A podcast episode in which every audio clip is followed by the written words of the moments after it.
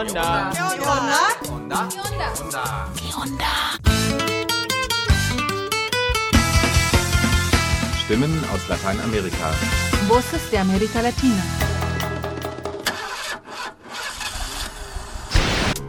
Hallo und willkommen zum randvollen Onda Info 553. Wir beginnen mit einer Nota zur Ernennung eines umstrittenen uruguayischen Militärs zum Botschaftsattaché in Deutschland. Danach gibt's einen schicken Hinhörer zum Thema urbanes Leben in der Pandemie. Anschließend geht's nach El Salvador. Als Nayib Bukele vor vier Jahren bei den Präsidentschaftswahlen antrat, galt er als unkonventioneller Hoffnungsträger. Doch inzwischen verwandelt er das mittelamerikanische Land systematisch zu einer Diktatur, wie immer mehr KritikerInnen sagen. Auch die Militarisierung El Salvadors schreitet voran. Anfang Dezember riegelten 10.000 Soldaten und Polizisten eine ganze Großstadt ab. Und schließlich stellt euch unser Onda-Reinhörer das feministische Portal Muy Vaso aus Bolivien vor. Eine interessante halbe Stunde wünschen wir vom Onda Info.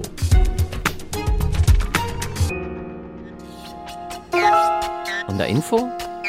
Nachrichten.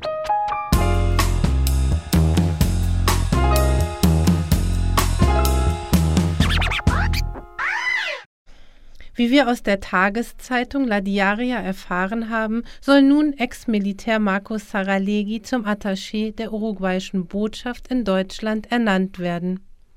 Sprecher der Organisation der Mütter und Familienangehöriger verschwundener Gefangener in Uruguay bezeichnen dies als unfassbar beschämend. Denn Saralegui ist für seine Haltung zur Militärdiktatur nicht unbekannt. Zum Hintergrund. 2021 wurde der inzwischen verstorbene Marineoffizier Juan Lacebo in Italien zu lebenslanger Haft verurteilt. Verurteilt für das gewaltsame Verschwindenlassen und die Ermordung von 38 Personen im Rahmen der Geheimdienst- und staatsterroristischen Operation Plan Condor. In Uruguay war er bereits 2009 wegen 29 Morden während der Militärdiktatur verurteilt. Rodríguez Mercader. Julio Oscar César Rodríguez Rodríguez. Im Jahr 2018 wurde ein Marinegericht damit betraut, den Sachverhalt erneut zu untersuchen, der zur Verurteilung von Lassebo geführt hatte, und zu bestimmen, ob die Armee dadurch in ihrer Ehre verletzt worden war. Das Gericht verneinte dies wegen fehlender Schuld. Laut der Tageszeitung El Observador attestierte das Gericht Lassebo in seiner Urteilsbegründung ein beispielhaftes Verhalten. 2020 gab die Zeitung die Zusammensetzung des Marinegerichts bekannt. Es bestand aus den Schiffskapitänen Marcelo Passo, Gabriel Guida und Marcos Saralegui. Letzterer bezeichnete Lassebo als vorbildlichen Soldaten, der der Armee Ehre mache.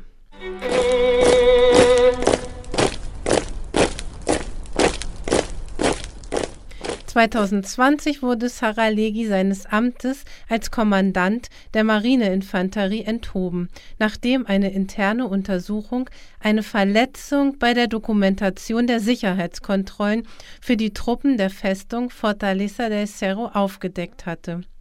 In der besagten Festung waren zuvor drei Soldaten während ihrer Wachschicht ausgeraubt und dabei ermordet worden. Jóvenes aspirantes, a partir de ahora forman parte de nuestro Ejército Nacional, heredero del Ejército Oriental de nuestro general Artigas, reconocido y valorado por el pueblo del cual provienen. Nun wird Saralegui im März 2023 den Posten in der uruguayischen Botschaft in Berlin besetzen. Ignacio Erandonea von der Organisation der Mütter und Angehöriger verschwundener Gefangener bezeichnet die Ernennung Saralegis für diese diplomatische Mission gegenüber La Diaria als unfassbar beschämend. Erandonea unterstreicht nochmal, Saralegui war Mitglied des Berufsgerichts von Lacebo, das ihn als Vorbild für die kommenden Generationen bezeichnet hat. Das ist nichts anderes als ein Bekenntnis zum Staatsterrorismus.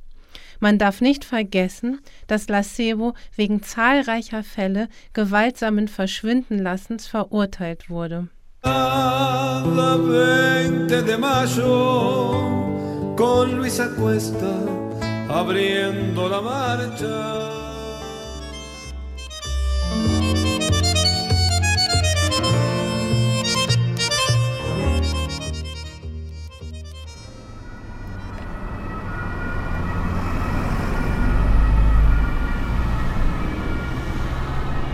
Städte und Großstädte sind besonders dichte Räume, wo sehr viele Menschen unterschiedlicher sozialer Schichten, Kulturen und Herkunft zusammenleben. Als im März 2020 die Pandemie ausbrach, wurden urbane Räume weltweit vor neue und alte Herausforderungen gestellt.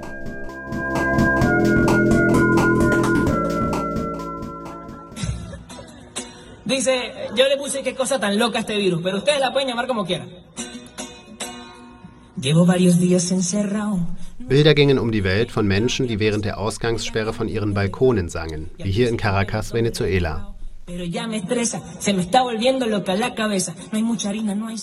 Besonders in den Städten wurde schnell klar, dass die Pandemie für alle besorgniserregend, für viele jedoch existenzbedrohend war.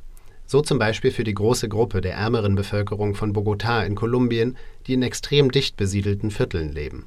Durch die Quarantäne hatten viele der neun Millionen BewohnerInnen der Stadt innerhalb kürzester Zeit nichts mehr zu essen. An ihren Fenstern und Balkonen symbolisierten rote Fahnen einen verzweifelten Hilferuf.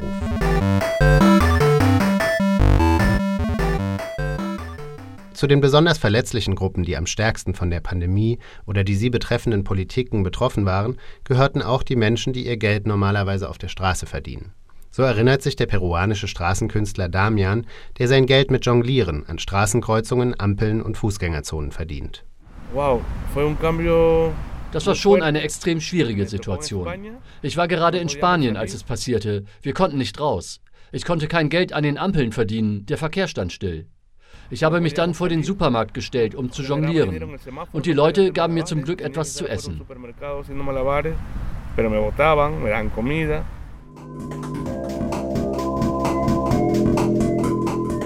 Covid-19 machte somit auch Solidarität zu einem gesamtgesellschaftlichen Thema.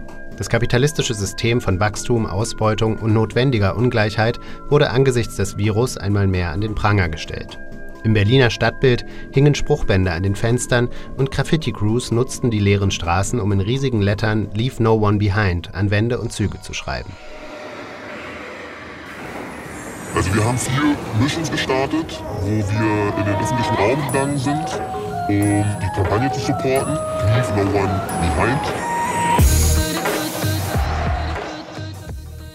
Unterdessen bekam in Großstädten Argentiniens die als nicht weiß gelesene Bevölkerung einmal mehr klassistische und rassistische Diskriminierung zu spüren. Die alten Vorurteile markierten die Armenviertel als die Seuchenherde und rechtfertigten gewaltsame Politiken. Ganze Stadtteile, in denen überwiegend indigene Personen, Menschen mit geringem Einkommen und Migrantinnen leben, wurden polizeilich abgeriegelt, wie im Barrio Gran Toba in der Stadt Resistencia. Die Leute haben sich sehr erschrocken, als die Polizei das Barrio Gran Toba rundherum abschloss. Sie haben alle möglichen Eingänge unseres Viertels mit Erde zugeschüttet. Doch die Gemeinschaften organisierten sich einmal mehr auf eigene Faust gegen die Bedrohung des Virus. Der Radiosender Sayaten, einer urbanen Com-Gemeinschaft, informierte während der Ausgangssperre in Argentinien über Maßnahmen gegen das Coronavirus.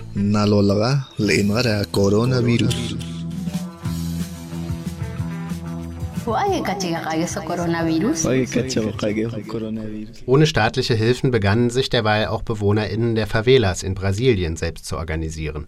Die Brüder Tiago und Tandy Firmino zum Beispiel desinfizierten die Gassen ihres Viertels in Rio de Janeiro mit Hochdruckgeräten. Wer konnte, stützte sich in der existenzbedrohenden Notlage der Pandemie auf die Hilfe der eigenen Community.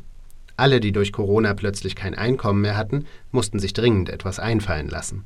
So auch der in Berlin lebende Straßenkünstler Damian aus Peru. Luego que pasó un poco y se podía trabajar, salir en las calles, als die Pandemie ein wenig abschwächte, konnte ich wieder auf der Straße arbeiten. Es wäre mir früher nicht eingefallen, mich mit einem Sombrero an die Ampel zum Jonglieren zu stellen. Doch nun baute ich einen Hut in meine Kunststücke ein, mit dem ich dann das Geld der Leute entgegennehmen konnte, ohne dass wir uns berühren. So mache ich das jetzt immer.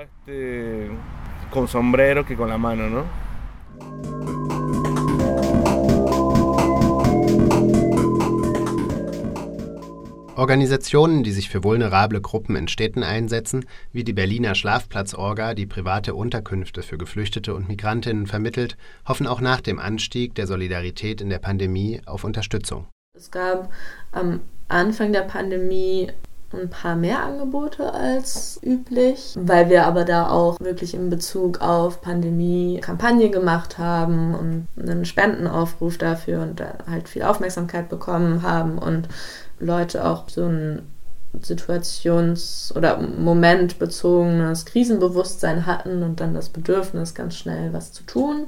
Und das ist dann aber auch wieder abgeflacht, ähm, nachdem sich so ein bisschen an die Pandemie gewöhnt wurde.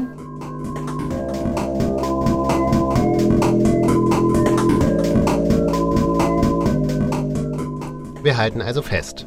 Städte in Europa, Lateinamerika und anderswo bleiben auch nach dem Höhepunkt der Corona-Pandemie die Zentren des Aufpralls von Luxus und Mangel, von strukturellen Privilegien und Benachteiligungen.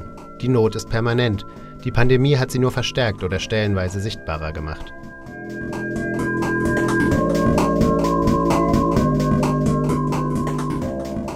Engagierte Einzelpersonen und Communities halten Räume der Zuflucht und Solidarität am Leben, die sich langfristig gegen das Zurückgelassenwerden von Menschen einsetzen.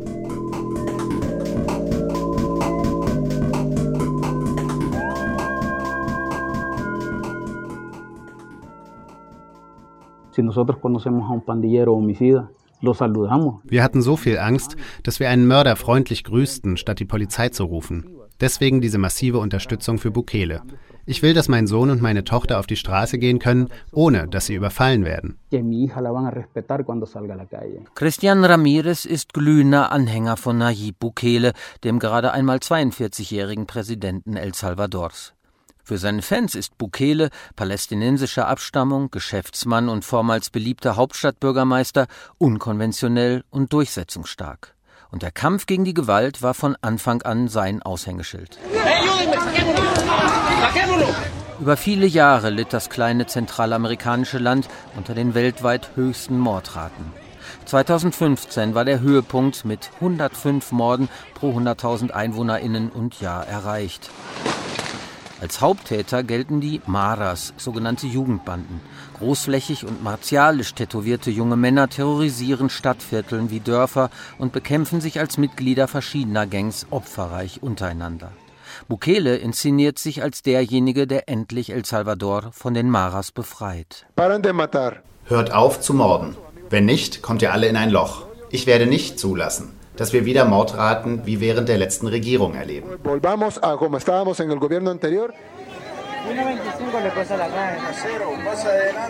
Im einstmals heruntergekommenen und gefährlichen historischen Zentrum von San Salvador flanieren heute wieder Familien. Musikantinnen spielen, Straßenkünstlerinnen unterhalten ihr Publikum, es gibt Essbuden, Eisstände und öffentliche Veranstaltungen. Es sind solche Erfolge, die Menschen wie Christian Ramirez beeindrucken und die Bukele neben der Präsidentschaftswahl 2019 auch die Parlamentswahl 2021 haushoch gewinnen ließen.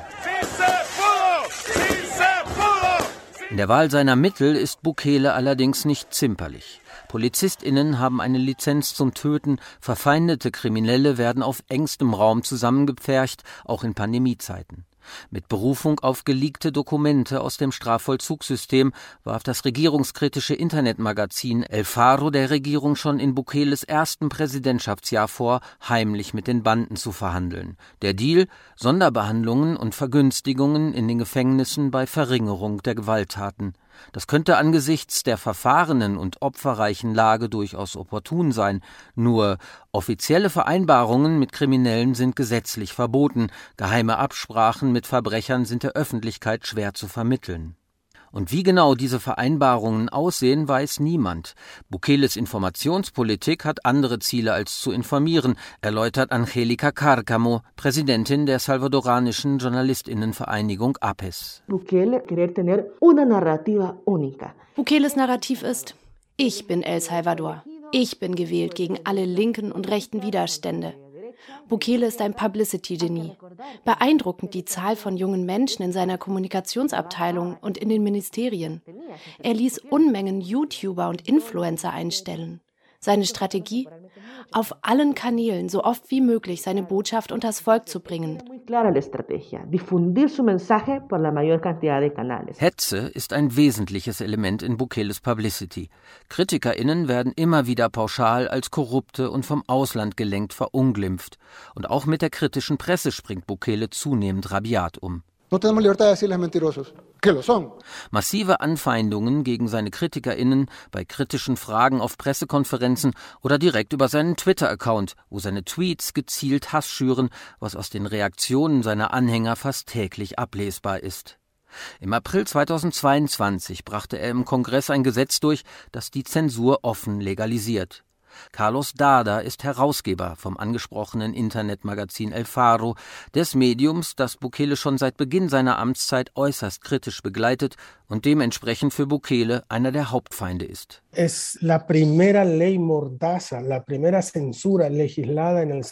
Es ist das erste Knebelgesetz, die erste Zensur in El Salvador seit den Friedensverträgen, die 1992 den Bürgerkrieg beendeten.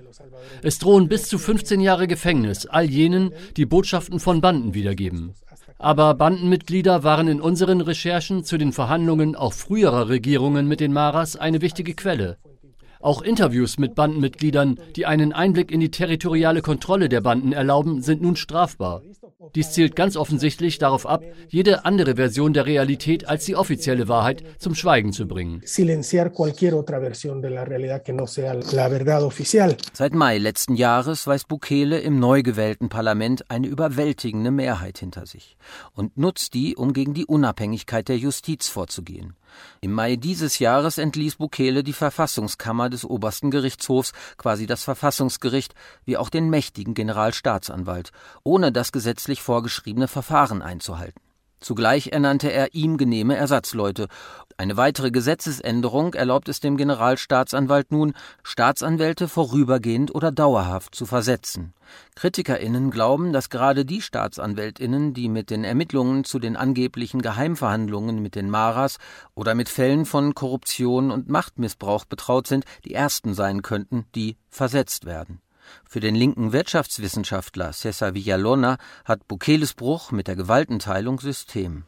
Bukele braucht die Kontrolle über die Staatsanwaltschaft und das Verfassungsgericht. Über die Staatsanwaltschaft, damit diese nicht Straftaten bis hin zur Korruption untersuchen kann, sondern dass sie besser die Opposition verfolgt. Und über das Verfassungsgericht, damit dieses alle illegalen Maßnahmen genehmigt. Und er braucht die Kontrolle über den Rechnungshof, weil der aktuelle von ihm ständig Rechenschaft fordert. El sábado se convirtió en el día más violento de la historia de Salvador, luego que se reportaran 62 muertes. Im März 2022 war die Mara-Gewalt plötzlich wieder aufgeflammt. 60 Menschen waren an einem einzigen Tag ermordet worden. Ein Indiz dafür, dass der Geheimpakt mit den Maras nicht mehr funktioniert. Neben dem Zensurgesetz ließ Bukele den Ausnahmezustand ausrufen, der bis heute gilt. Und er kündigte weitere Maßnahmen an. Verschärfungen im Strafrecht, starke Einschränkungen des Rechts auf Verteidigung, Aburteilungen durch gesichtslose Richterinnen. Zwischen 60 und 80.000 Menschen haben die Behörden in den letzten Monaten als angebliche Maras verhaftet. Damit ist das kleinste Land Lateinamerikas dasjenige mit der höchsten Zahl von Gefangenen pro 100.000 Einwohnerinnen. Familien erfahren oft Wochen nichts über den Verbleib ihrer Angehörigen. Durch Bukeles Verhaftungs- und Aburteilungsstrategie bei gleichzeitiger Unterdrückung der Presse könnten Tausende unschuldiger Menschen nicht nur inhaftiert, sondern zu langen Haftstrafen verurteilt worden sein. Sonja Rubio von der Fundación para el Debido Proceso, einer von der UNO unterstützten Stiftung zur Stärkung des Rechtsstaates in El Salvador, erläutert die Folgen. Die Demontage des Staats hat dazu geführt, dass die Verteidigung der Menschenrechte, der Kampf gegen die Korruption oder die Verteidigung von Land und Territorium fast unmöglich wird. Du findest kaum mehr ein Gericht, wenn du dich als Privatperson oder NGO gegen den Staat wehren willst. Das vom Bukele geschaffene System ignoriert nicht nur seine rechtsstaatlichen Pflichten, sondern es kriminalisiert, verfolgt und stigmatisiert uns. Und es schafft in den staatlichen Institutionen die Voraussetzung, um uns in jeder beliebigen Situation verhaften zu können. Und was am schlimmsten ist, sie schaffen ein Narrativ, damit unsere Nachbarschaft uns überwacht und denunziert. Die Verfolgung von JournalistInnen, MenschenrechtsverteidigerInnen und RichterInnen hat schon jetzt viele Menschen ins Exil getrieben. Und die Repression dürfte in der nächsten Zeit noch vertieft werden, seit Bukele Ende November ankündigte, Wir werden nun auch die großen Städte abriegeln, um die Terroristen, die sich in diesen Städten befinden, herauszuholen. Damit sie in unserem Justizsystem mit den neuen Strafen abgefertigt werden, die die gesetzgebende Versammlung für sie beschlossen hat. Anfang Dezember riegelten erstmals 10.000 Soldaten und Polizisten eine ganze Stadt ab. Es traf Soyapango im Großraum der Hauptstadt San Salvador. Sie kontrollierten Fahrzeuge, durchsuchten Häuser, verhafteten junge Männer, durchaus unter dem Beifall der gewaltgeplagten Bevölkerung. Die Militarisierung El Salvadors ist ein weiteres Herzstück der Machtstrategie Bukeles. Die Armee weiß er fest an seiner Seite. Die Verdoppelung der Streitkräfte und die immer größere Macht der Militärs ist ein Garant für diese Unterstützung. Das weckt bei vielen schlimme Erinnerungen an die brutale Militärdiktatur, die El Salvador über Jahrzehnte terrorisierte, an den blutigen Bürgerkrieg der 1980er Jahre, als die Militärs mit allen Mitteln gegen Aufständische und vermeintliche Unterstützerinnen vorgingen, an willkürliche Verhaftungen, gewaltsames Verschwindenlassen, politische Morde, Massaker. Ist Nayib Bukele, der ehemalige Hoffnungsträger, auf dem besten Weg zum Diktator? Nicht nur die Maßnahmen der letzten Jahre lassen das befürchten. Gerade erst hat Bukele angekündigt, entgegen der Verfassung bei den Wahlen 2023 eine erneute Präsidentschaft anzustreben. Onda Reinhörer. Reportajes de nuestras radios comunitarias amigas. Para servirle, dígame. Übersetzt, kontextualisiert und zusammengefasst.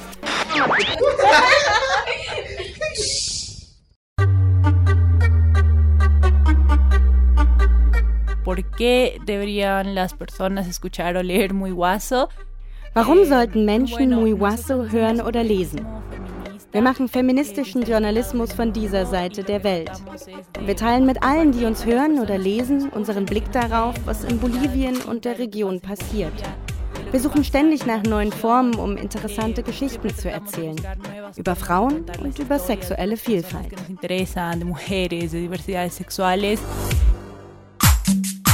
Das und noch viel mehr ist Muy Guaso in den Worten ihrer Mitbegründerin Michelle Nogales. Muy Guaso, so nennt sich Boliviens erste digitale feministische Zeitschrift, die einfach jeden Rahmen sprengt. Und deshalb gibt es Guaso natürlich auch zum Hören, ergänzt Michael Miranda, der ebenfalls von der ersten Stunde an dabei ist. Eh, volviendo quizás a, a los principios básicos del periodismo, pero alimentados con, con las nuevas herramientas que nos ofrece la tecnología. Das ist eine Rückkehr zu den Wurzeln des Journalismus, aber angetrieben von neuen technologischen Tools, um aus verschiedenen Blickwinkeln mit dem kolonialen Ballast, Vorurteilen und Stereotypen aufzuräumen, die die Berichterstattung in unseren Ländern prägt. Dank Muy Guaso gibt es einen neuen Raum, der nicht nur alternative Stimmen hörbar macht, sondern auch Informationen liefert.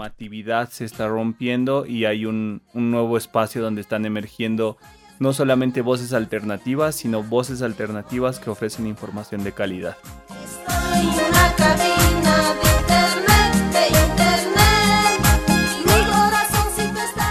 Und auch der Sound ist bei Muy Guaso vielfältig bis unberechenbar. Von Elektrokumbia über queere Folklore in völlig neue Sphären. Le mando cumbia, le mando fruta. Estoy con tu guacha que está que tose y tose. Returbia por la ruta. Anda a dormir lo que hago.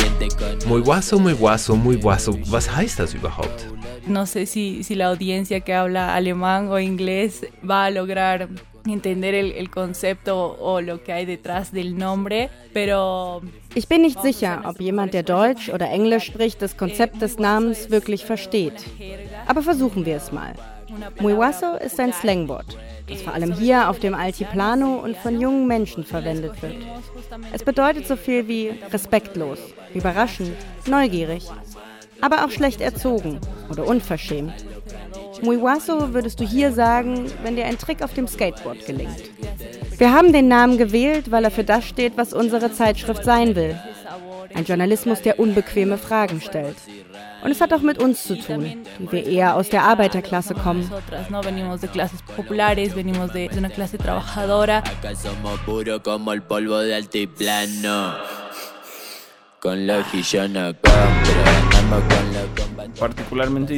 Mir gefällt an dem Namen vor allem die Portion Dreistigkeit. Dreist sein gegenüber den Mächtigen und den heiligen Kühen.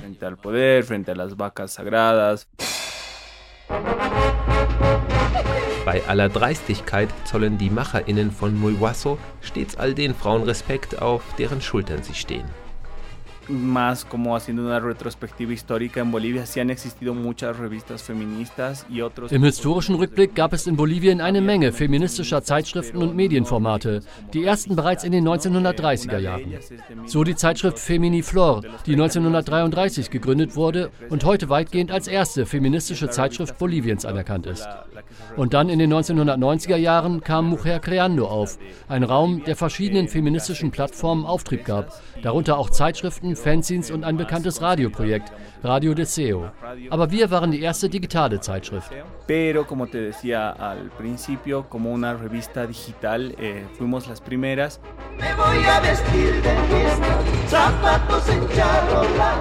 Okay, genug geredet. Hören wir rein in einen sehr persönlichen Podcast von Muewasso, in dem eine indigene Transfrau von ihrem Coming Out berichtet.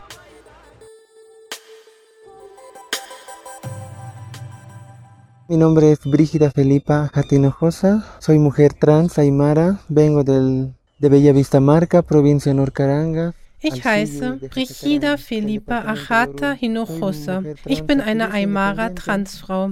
Ich komme aus Becha Vista Marca, aus der bolivianischen Provinz Oruro. Ich sehe mich als unabhängige Aktivistin. In Bolivien haben ja viele Menschen indigene Wurzeln und das Einzige, was ich mache, ist diese Herkunft offen anzunehmen. Das hat mir mein Vater mit auf den Weg gegeben, nie zu vergessen, wo ich herkomme. Ich habe habe ein Jahr gebraucht, um eine Hormonbehandlung zu machen. Das war 2016. Seitdem lebe ich offen meine feminine Identität. Das war für viele in meinem Umfeld schon ein abrupter Wechsel, denn sie kannten mich nur mit diesem männlichen Erscheinungsbild.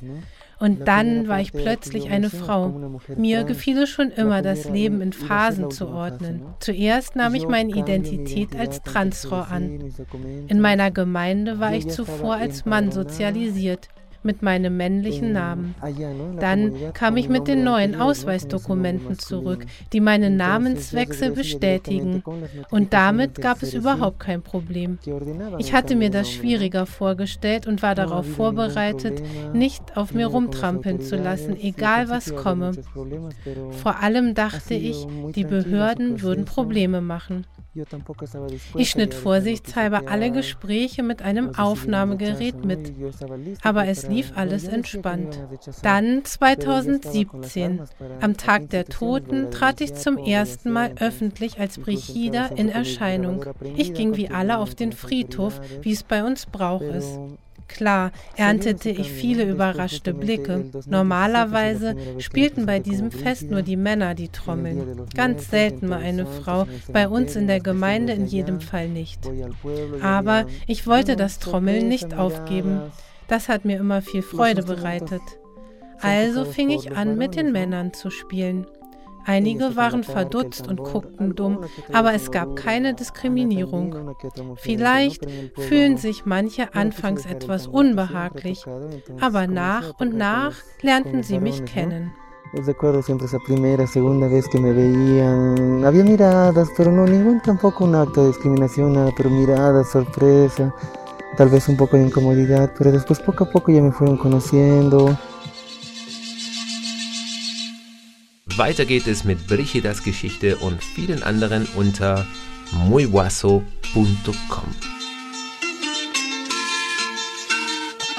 Hoy yo no, yo no voy a parar. Orgullosa Aymara. Orgullosa de ser boliviana.